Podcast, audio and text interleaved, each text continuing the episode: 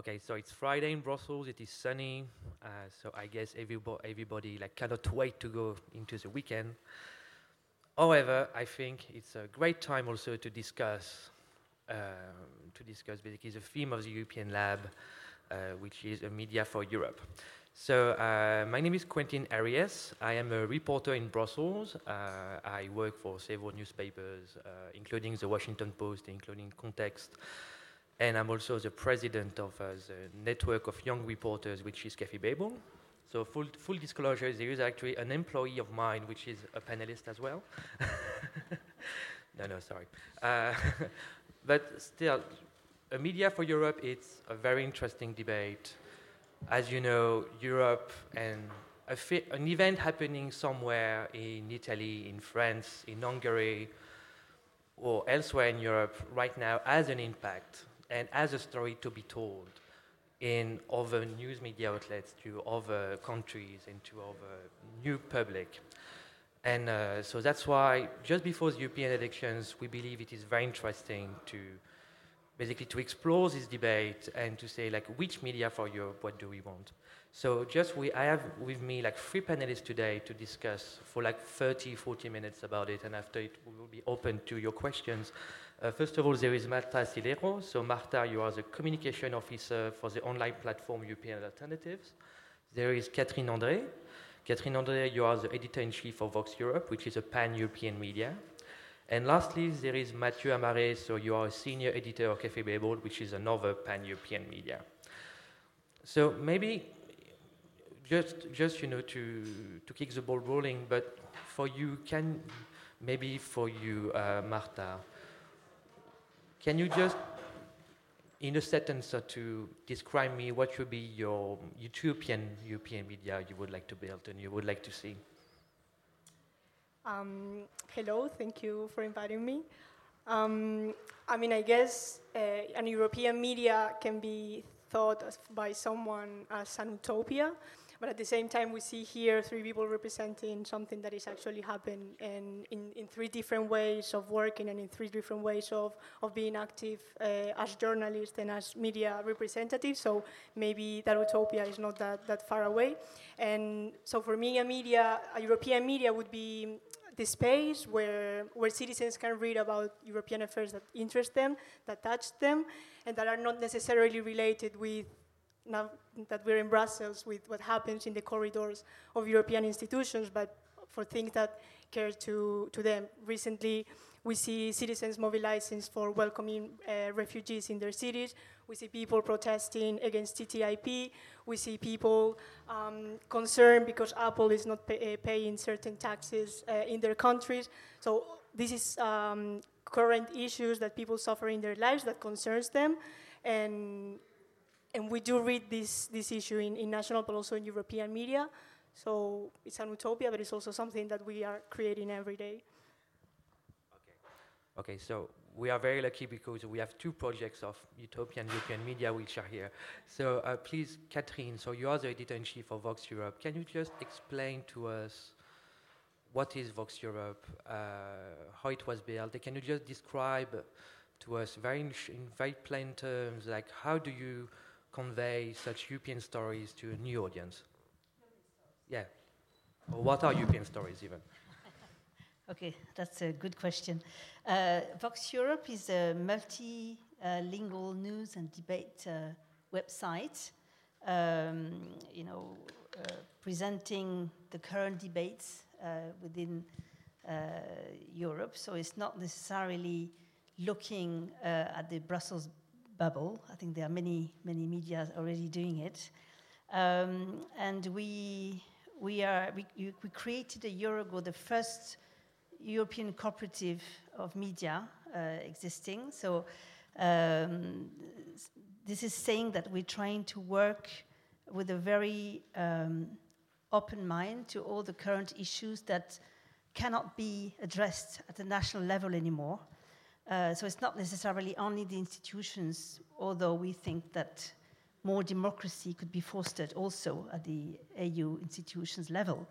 But it's much more to do with what concerns the Europeans, uh, you know, looking at the main challenges for this uh, 21st century starting with the uh, global warming issues, of course, the migration that Marta just uh, mentioned, uh, the inequality, uh, social issues concerning everybody throughout Europe, and that goes much beyond the borders.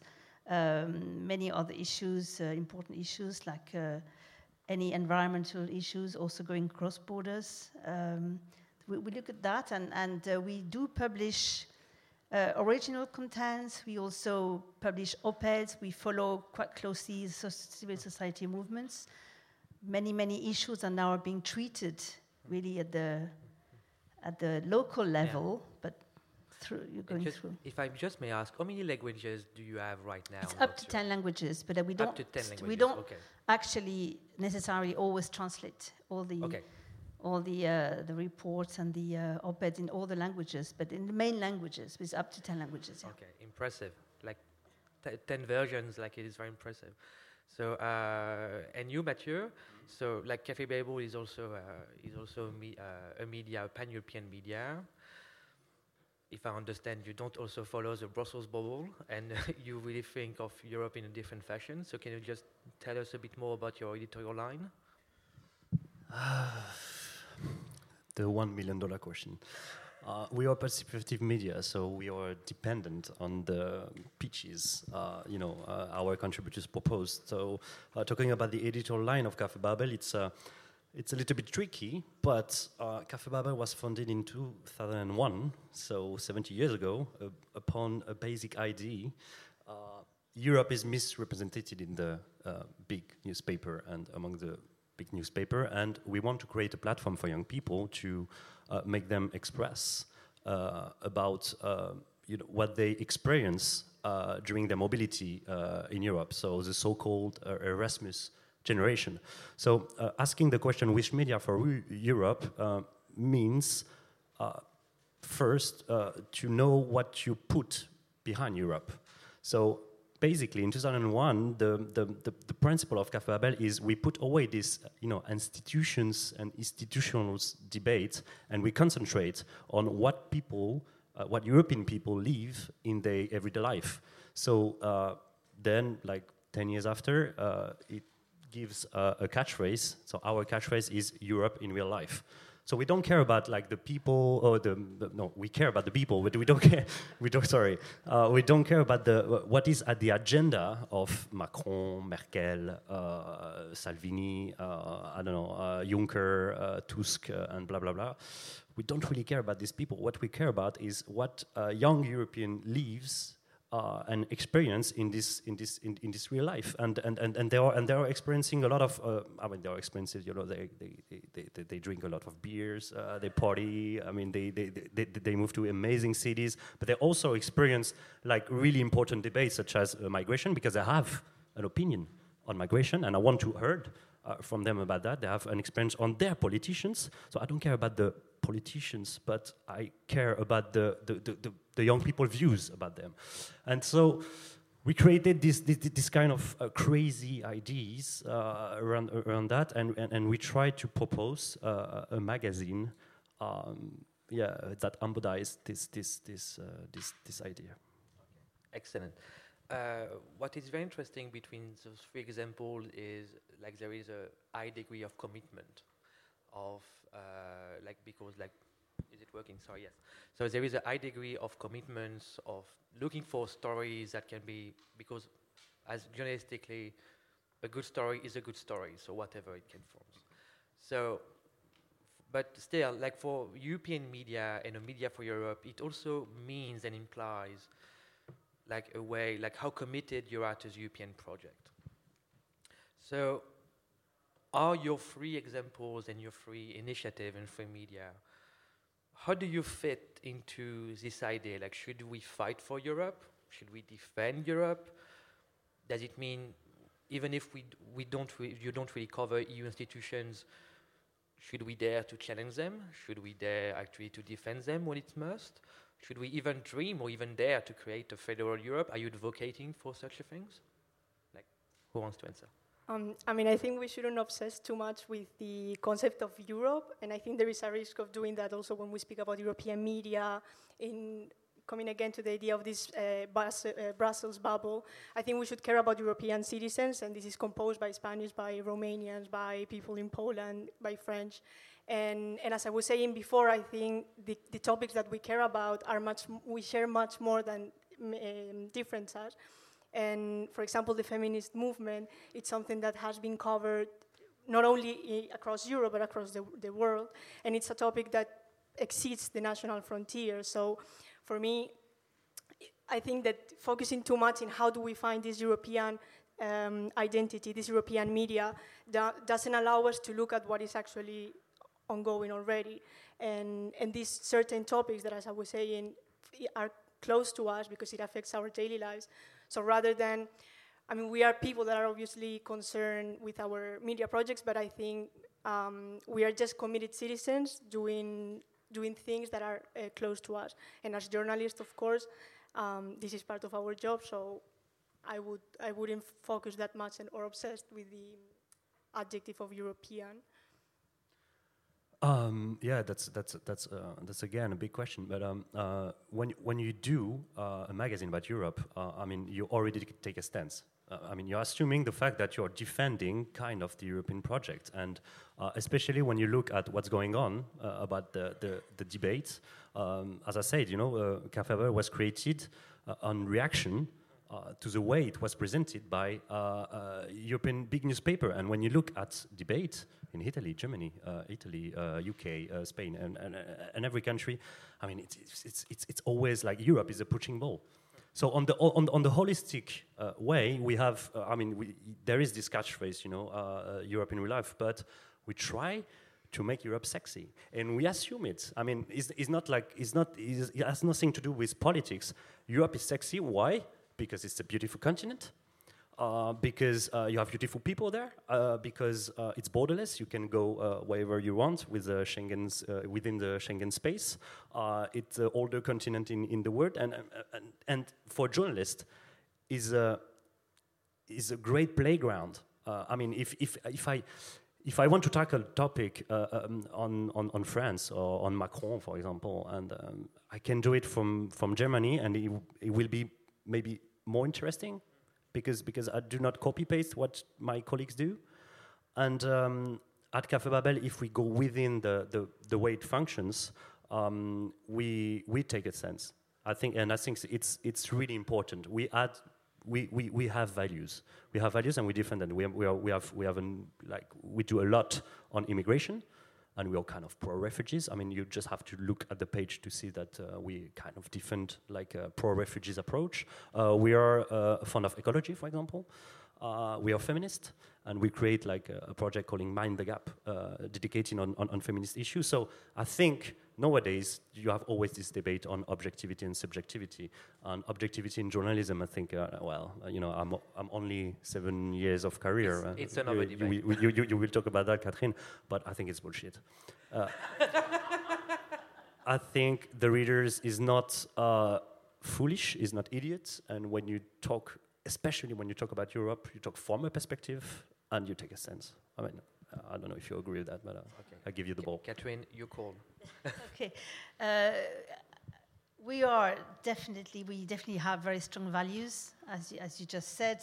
Um, uh, particularly, we, we, we care a lot about, you know, the, the democracy, and we are very worried about you know what go, what's going on in various European countries nowadays with more the rise of populism, extreme right wing. These people are pretty organized.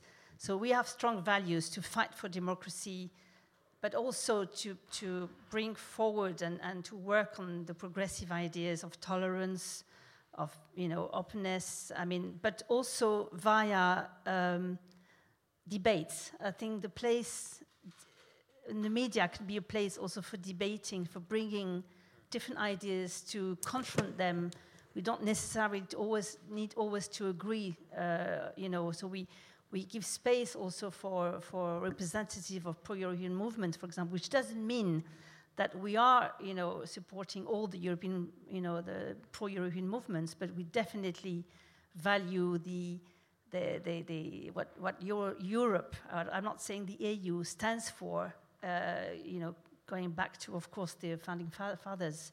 So the idea of confronting ideas, thinking, I think people, as you just said, you know, the people, people think a lot, but they, they need to be also fed with different points of view, especially in this very, very uh, sensitive period okay, that so we're in before the European elections. So it, it is basically all about the question how to basically bridge borders and basically to provide such a thing. So, but uh, and the rise of populism and like the, all the migration issue and also the economic issue, like there is a rise of the rise of borders right now in Europe. So even if like there are pan-European phenomenon, uh, like feminism, like climate change and so on, but like how do your organization, do you have maybe concrete editorial projects or projects you are working on which are basically fighting to still open up borders, like physically speaking, but also of the mind of the people, besides debates or beside, like do you have maybe concrete ideas you are working on?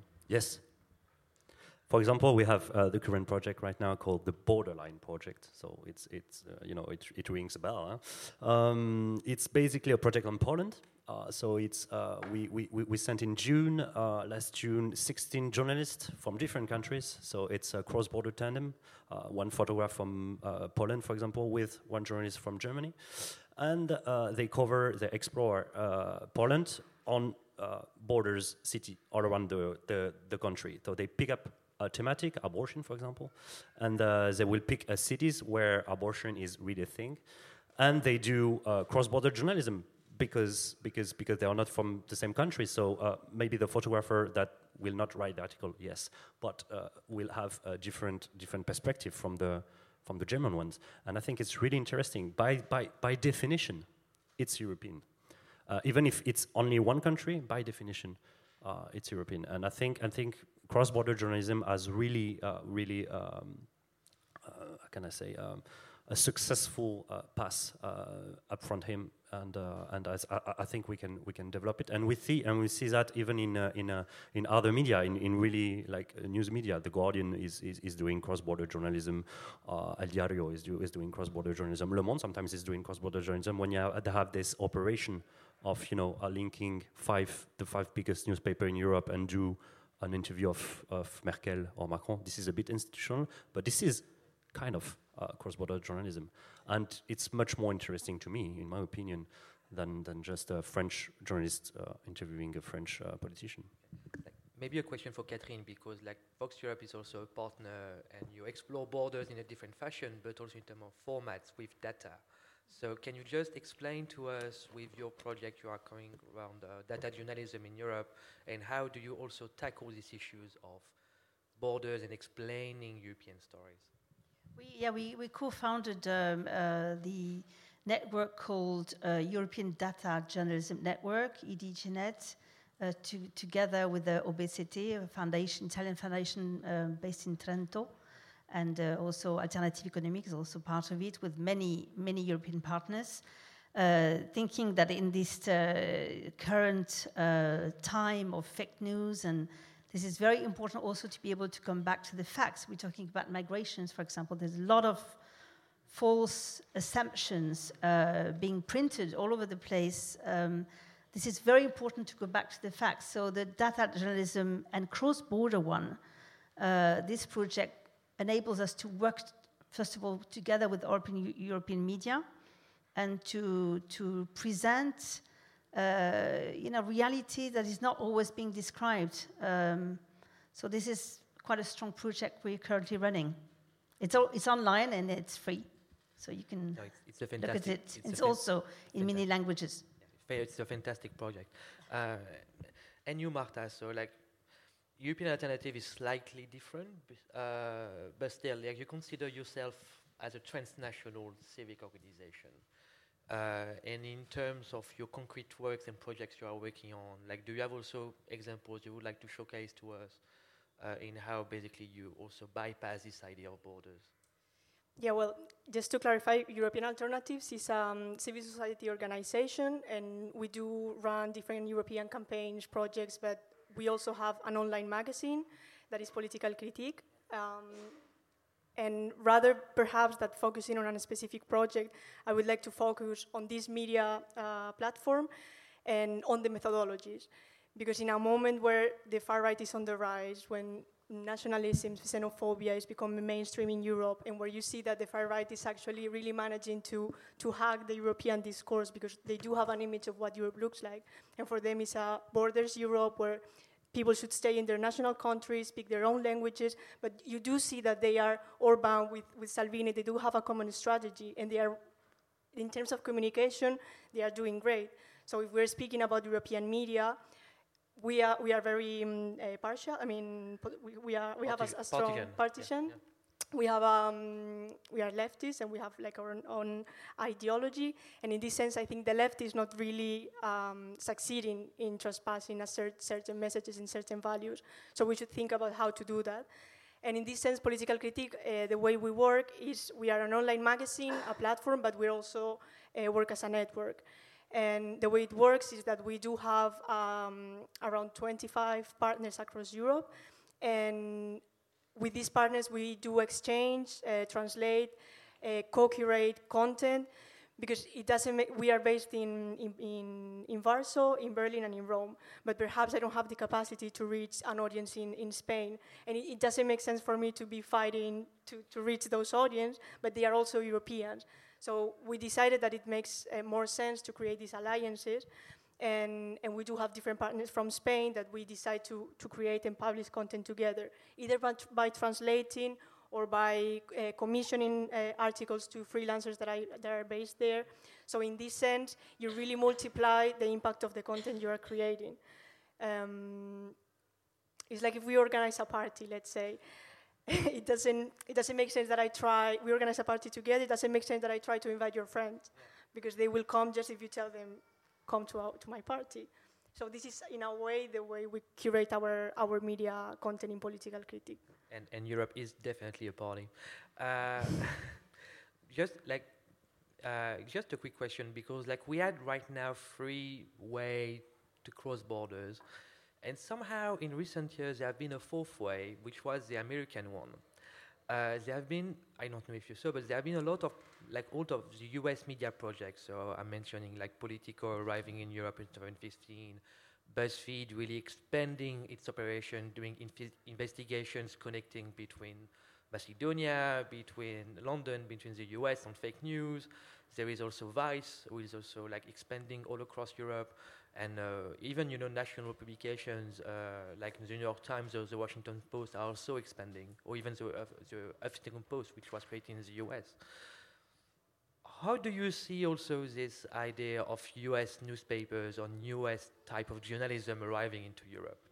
Is it because since they are totally not European, it's easier for them?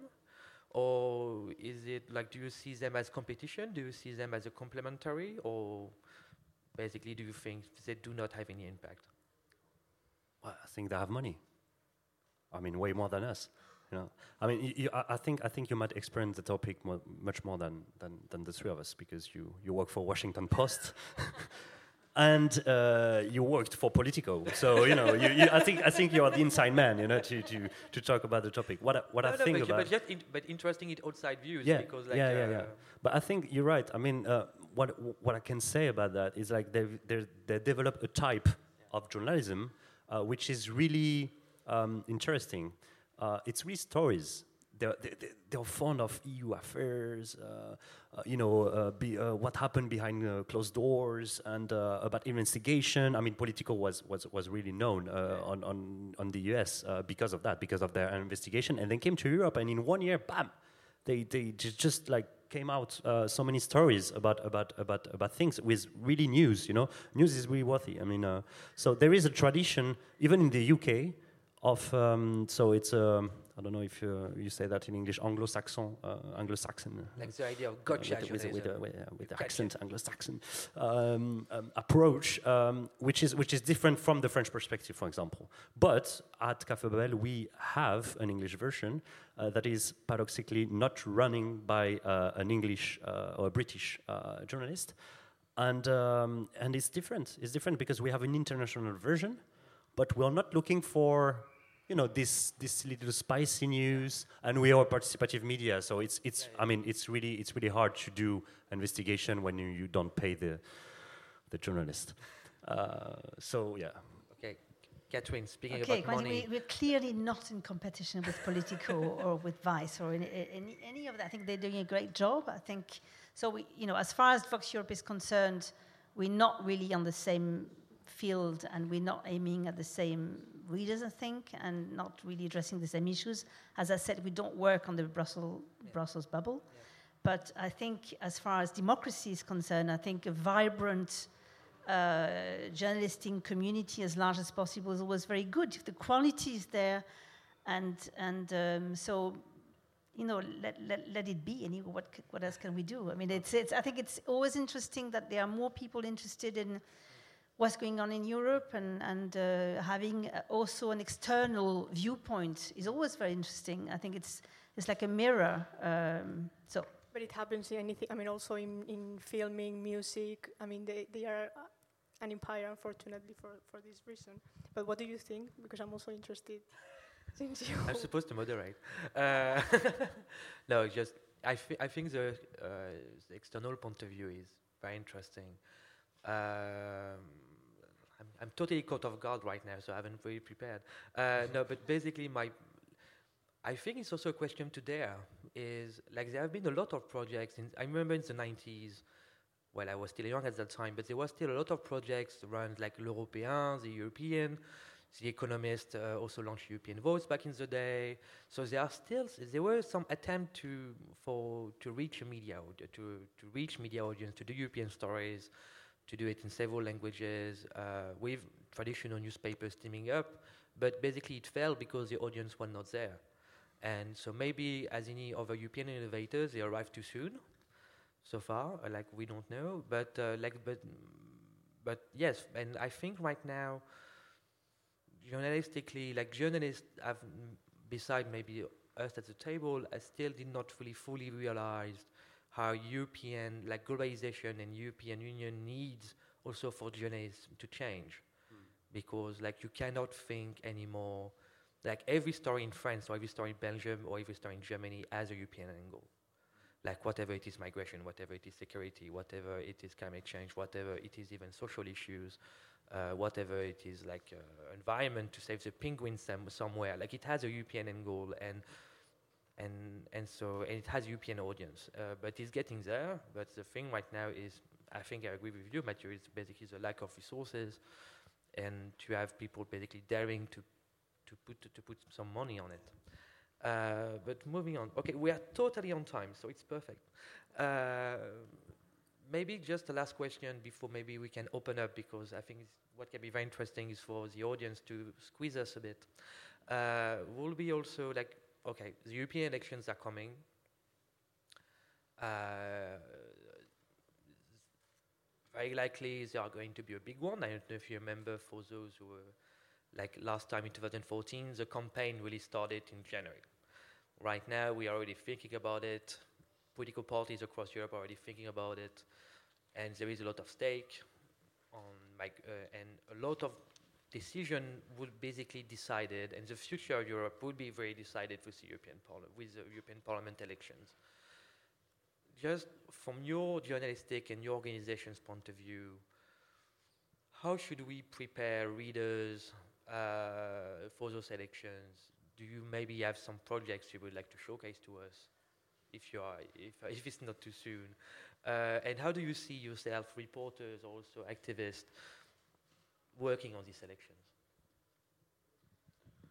Well, it's tricky. Um, it's it's tricky because uh, at Cafe Babel, as I said before, uh, we kind of um, we are kicking away uh, politics and institution, and parliament election is all about that, right? I mean, I mean it's it's it's about Europe, yes, but uh, at the end, you know, it's it's politicians who are candidates, and you and you vote for them because they have program and agenda, and then you know, and they, they don't care about, you know, I don't know, uh, uh, how expensive a beer is in Prague. And uh, I mean, you know, they don't fit uh, our editorial line.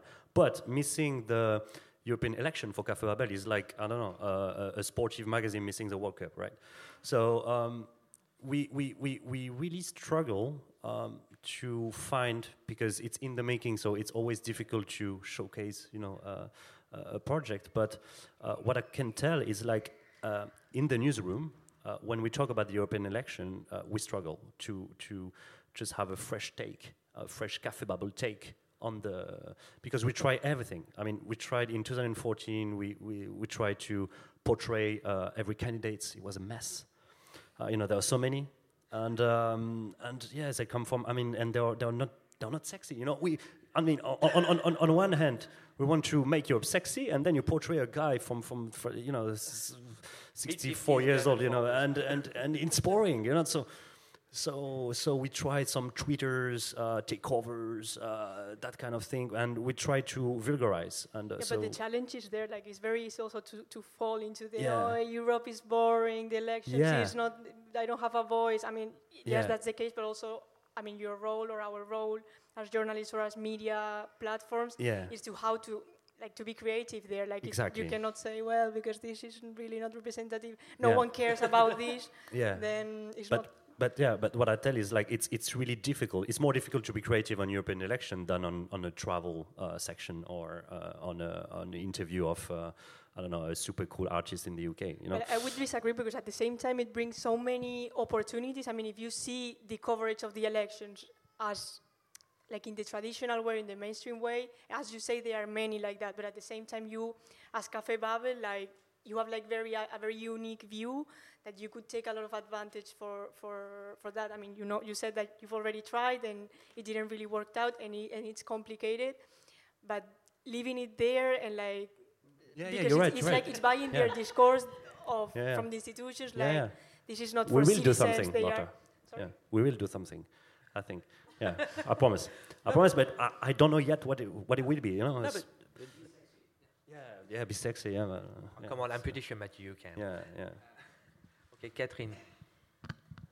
Uh, the uh, again for us, I think um, it's the, the, the, the, main issue. Many of the issues will, which will come up in the you know in the forefront of the European elections are transnational European issues in, in many, many ways, as we already talked about it. And, and of course, they also go beyond very often the European borders anyway. So they are vital issues, you know, to start with talking about the global warming issues. And, and so I think as a media, the role is to bring all these debates forward as much as possible. And we do it also through translation, so it's accessible for people. We also have commentaries, you know, people do comments, and, and it's been translated in, in different languages. So, so we, we, as we say, you know, in our punchline, we also aim at, at um, contributing to the creation of a European, you know, public sphere.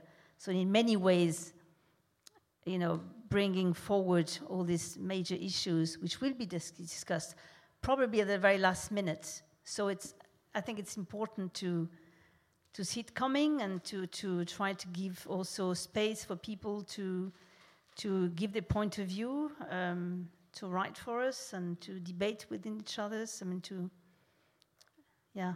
But what is at stake with the European elections? I think it's it's it's always this, it's the same case with politics and journalism nowadays. You know, um, this, as a journalist, uh, do this is is it important today to attend a press conference of a prime minister? Honestly, no. I mean, it's just a guy who read a paper. You know, I mean, he, he put it online, and then you know you have the information.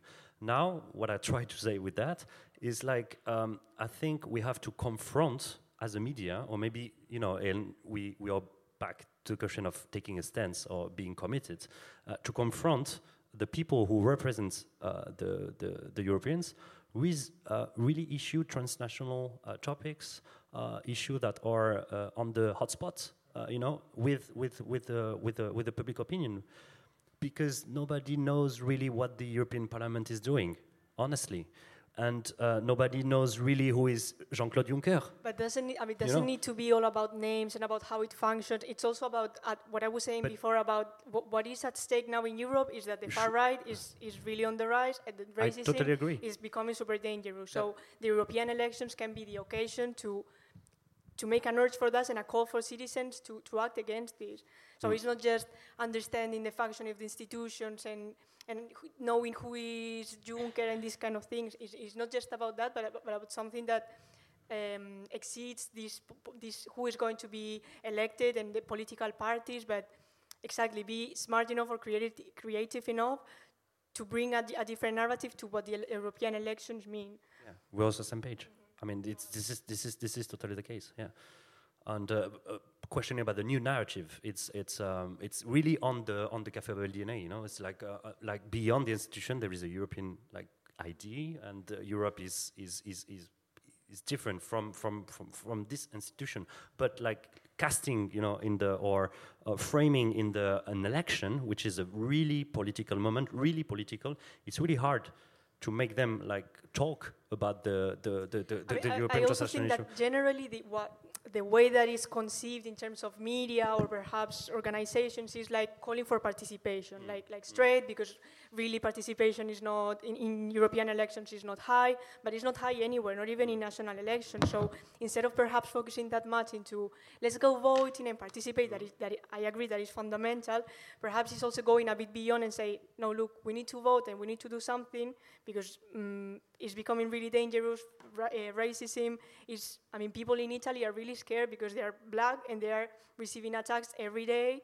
And I mean, the other day I was in the metro and it was raining. I was covering my head, and the security guards came to me because uh, because like like because they thought that I I, I was Muslim. Okay. So like it's it's really this there is I think where is the key part where we can hack this discourse and like to have a different conversation, not just go and vote in the par- European Parliament and Yeah. I mean yes, but not only.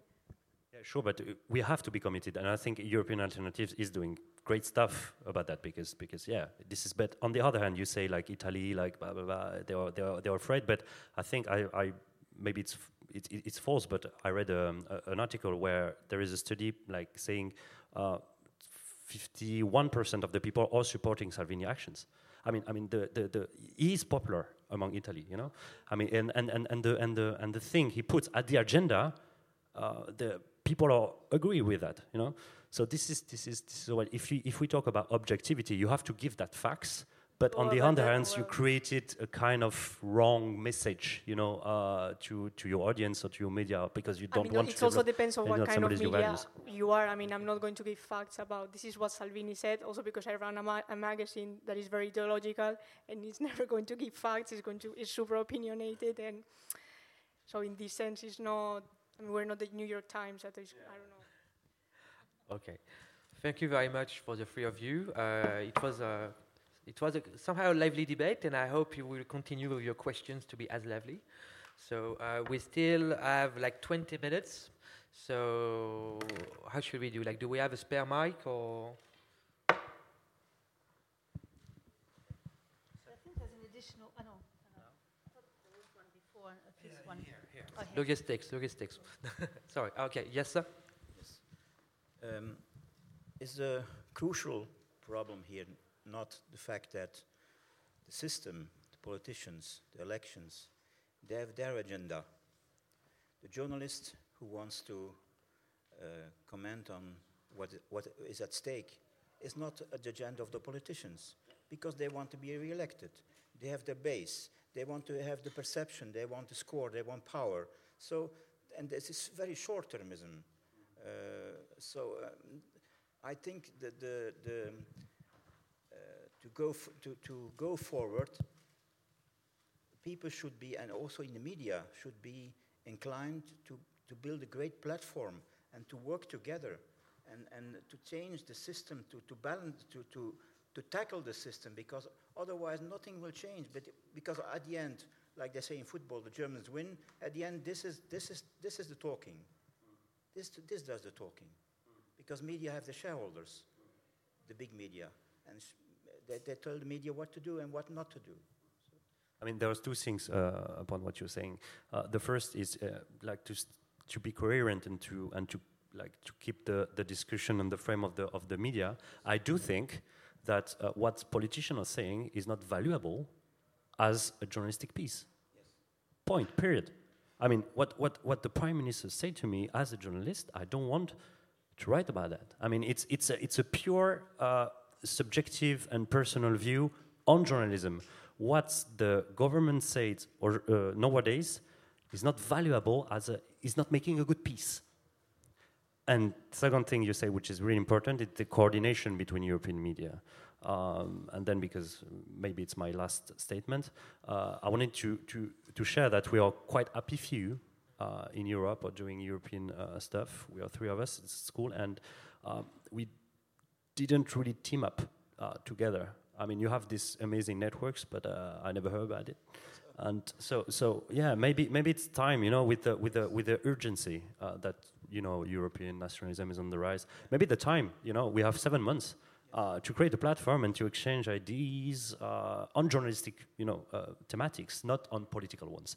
But you know, how do you do that? How do you do that? Maybe maybe this will work, you know. And uh, I don't know, but I think I think really we have to. We are we are so high, so so few, so so it would be idiot to to just to just don't make this coordination. Okay. Yeah, I totally agree. I, I, sorry, I, I would say that collaboration is really the key um, especially we're talking now of small media, we, we and, and, we hardly discussed it, but of course journalism is also going through a very hard crisis, very difficult crisis. Uh, the, we didn't talk much about the economic model, but it's not easy to keep doing a very good job as journalists, and I think we are all very committed to keep to keeping doing it. And, and to go back to your first question and first remark, I think it's it's very clear that the political agenda is extremely short this is killing us. I mean, because we have to address very, very, very uh, important issues that need to, to act right now by thinking in the long run. So I think very much so we should, as journalists, not be in short, short-termism and, and, and you know, helping each other in, in, as you just said. I mean, I really would agree with that. Okay. Okay, do we have another question? Someone would like to raise a point? Okay, you, miss? Um, it's not so much a question, but rather a remark. I happened to coincidentally yesterday have spent an entire day at the European Parliament on a conference on fact checking, and I got I, I was there to give a, a, speech about how I'm not so big a fan of fact checking, so that that was challenging to begin with. But I just want to say it's very refreshing that you're all talking about values, because that was exactly the point I was trying to make. Journalism is under so much pressure in time and money, and fact checking is important and facts are important, but the story you tell around those facts is the one thing that really matters, and that's the thing that is going to make a difference for the elections, because the Parliament and the Commission are worried about fake news, disinformation, um, Russian infiltration of propaganda. I'm not saying this isn't a valid concern, but I'm saying that just by flagging things as right and wrong isn't going to get anyone to reconsider. So I really urge you to continue this value based work because I think this is the one area where you can really make a difference as journalists. Thank you very much. But can Thank you, you, just preci- uh, precise your name and maybe are you a reporter? no, not at all. I work for a philanthropic foundation who runs a media literacy program, which okay. is why I was invited to talk about fact checking. Okay, thank you, thank you. Okay, does any one of you would like to bounce back against this, uh, this pledge of values? I just say thank you. I mean, this, this is this is totally the point. Yeah, yeah. You just, you just, yeah. Facts are very important, but then you know they, they cannot be left alone.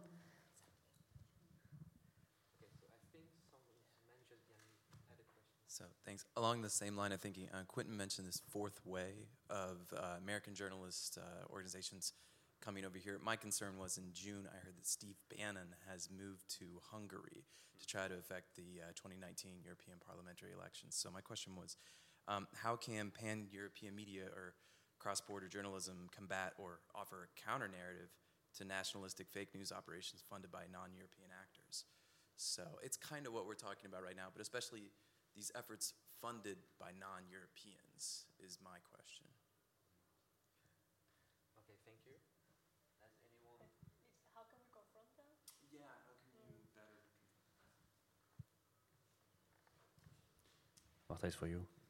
No, I mean, I, um, I, we, I, think we were discussing about. Uh, I think she left. Okay, well, I was discussing about this in the before um, with a freelance journalist, and what I was saying is that I don't see that we need to confront it because it's uh, in a, in a way impossible, and we're speaking to different audiences. So for me, it doesn't make sense to be competing with New York Times or with certain conglomerates. I mean, let's not forget that mm, five companies own 95% of media in the U.S., and they are as we said already, st starting to develop and, and to increase in, in Europe. But I mean, we also have our, our own audiences, and speaking from my side, this, this idea of, of having a media network, I also consider my audience the readers of these other magazines that are running in Romania, in Hungary, because the magazine, we are bigger in Eastern Europe. Our biggest partners are in Poland, in uh, Czech Republic, Hungary. So in this sense, our impact for our, for our audience is big. And to confront, I mean, I, I, it doesn't really worry me in a way. I don't know if I. Uh, if you just allow me to jump in, because like uh, I've been working a bit on Steve Bannon's effort uh, recently for my for my newspaper, and it's still very fuzzy on how it's going to unfold.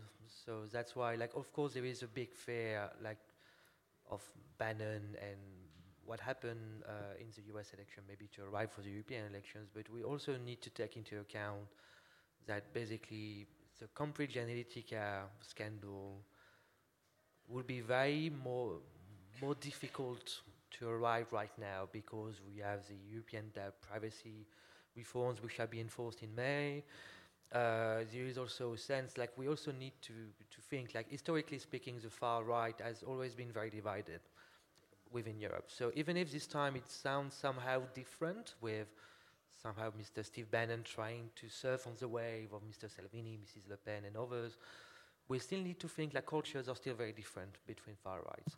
Uh, and if you take a look at Steve Bannon, like his economic agenda might be very different of what Mr. Salvini can propose, of what Mrs. Le Pen can propose. So even if you can have like a core values of basically kick all the migrants out, uh, will it last? Will it be able to to build enough support to to disturb? But I think somehow our our job as a reporter is not actually I would not say to fight because we are not part of the story.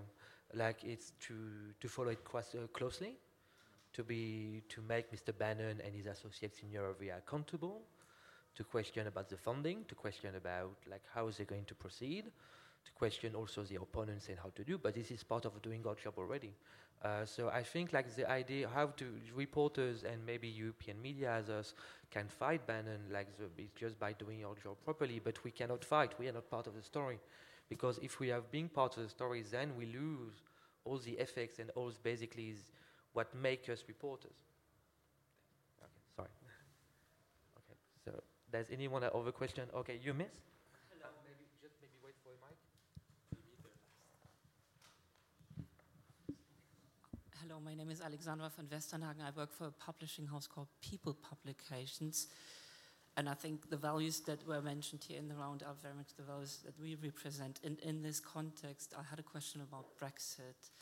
Because you um, mentioned the uh, European Parliament elections, but I think before then, we may see the uh, UK exiting the European Union. And I was wondering what your take on this is, whether you think there's anything you one could do, because I think that's all based on quite a few misunderstandings as well. And so we were talking about media coming together. Is there anything that you think could be done to, you know? Okay, so as in the other European debate, we have a Brexit question. Uh, does any one of you would like to jump in it? Well, it's it's um, it's difficult. Do we do we expect a media uh, to change things uh, such important uh, as Brexit. Um, it's it's expecting something uh, maybe maybe like huge and and too too too important for for for, for us. I mean, especially for Café Babel, that it is a participative media. What we can do is uh, you know tell stories and uh, maybe share the experience of. Uh, I remember the UK editor, you know, spending a white night uh, during this uh, referendum, and uh, you know, starting at 6 a.m. to write this piece because he was so pissed off and so passionate about it, and it was just like you know it was really funny. Uh, it was just like sharing memes during the you know his his reaction during the night. So it begins always you know ah no big deal you know we're gonna win. Uh, of course, you know, with you know, uh, like like kitties and and, and lolcats and, and you know, very very very cute things. And and uh, along the night, you you can see like with the GIF, you know, getting harder and harder, and then you know the the hangover he had uh, when when when he woke up. I mean, he didn't sleep, but like kind of you know the the the, the reaction. So we try to yeah make our part on, on on this debate, but I think like expecting media to change an election or uh, political um, standards or uh, I don't know, you know, it's, it's, it's expecting too much from them. And just quickly, because on this, um, the partners that we have in the UK or that we've tried to work with in the UK, you can already tell that they are really in their own thing. So it's, it's very sad to say it, but it's, it's true that it's complicated to work with them, much way harder than working with other partners in other European countries, because they are really struggling with following up with what is going there. They don't, they don't know anything about what actually what is going to happen. They don't know how to follow up. So for them, you can, like in a way, you see, okay, they're gone already. Like it's, it's impossible. So, it, yeah. I mean, I don't want to sound pessimistic, but from my experience, it's, uh, it's hard. No, I agree. Sorry. Well, just very, very briefly, I think what can be done as the European media is actually to, to show the complexity of the issue. It's, it's not black and white. Many, many people didn't vote for Brexit, and so there's an internal debate that can be talked about. There, you know, misunderstandings. Um, I think as reporters and as, as, as you know, a, a media geared to to talking about what matters to the Europeans. Of course, we still have pro European British people, and, and, and it's not black and white. So, again, it, might happen. There might be a second referendum, maybe not. So, we can talk about that. We also use the eye of cartoonists quite a lot in VoxEurop, which can also be a way to, to show um, the different aspects of the debate. So, we can bring more you know, light to the different issues at stake. But that's, I don't think we could do much more than that and, and, and explain. Mean, on, on, on, that, on that precise example, there is, there is uh, something that is at the core of the, of the journalism. It's like uh, if Brexit wins, it's upon fake news. You know, really upon, you know, you, you, you read this story about the bus, you know, like the, like the bus thing, like uh, European Union costs uh, 300 million euros. It, it, was not a fake news, it was a politician going Oh, it was fake news, yeah, yeah, but, but, but like raised by a politician. But maybe, you know, media didn't, like, they didn't, like, go uh, much on the headline saying, like, you know, uh, the... Um, the conservatives are really spread fake news because when you heard when you're english and when you heard uh, Nigel Farage saying the day after on the radio that all the campaign was fake. I mean, you know, then then we can expect journalists to be okay, guys. But so what did you do before? You know, tell me this this was fake, and maybe I will change my vote. But as for Café Babel, is not is not our take. But I think in a global journalism perspective, I think that can we, you can expect that from from from journalists, truth and and facts. If I may jump in, maybe it will be the conclusion of the debate because I think we are already late. Uh, the other complexity of Brexit is the talks and the, there is three, four negotiations right now. There is with the EU, there is the EU 27, there is in the UK, and there is within the Tory party. So explaining that to a European audience, besides it's kind of a British internal debate, how do you do it? Because I have also many British friends or many people in, uh, in uh, living in the UK who actually are really fed up about Brexit. So, and the question of journalism is, of uh, us journalists, is just to follow the negotiation closely as we can, uh, to counter the spin. Maybe I'm not, I, w- I did not really work on the Brexit campaign in England, but yes, for sure, fact checking could have been done a lot of better. But I'm not so sure it would have changed the results, to be honest. I'm not so sure it would have changed the results, to be honest. So, like, maybe something we can discuss after once the event is closed. But uh, yes, some, like we are, we still remain reporters, so we are not part of the story. Like we still are trying to convey a, me- convey a message, convey values based on facts, based on values, and based on what we believe. But we also n- totally kind of we cannot run everything all by ourselves.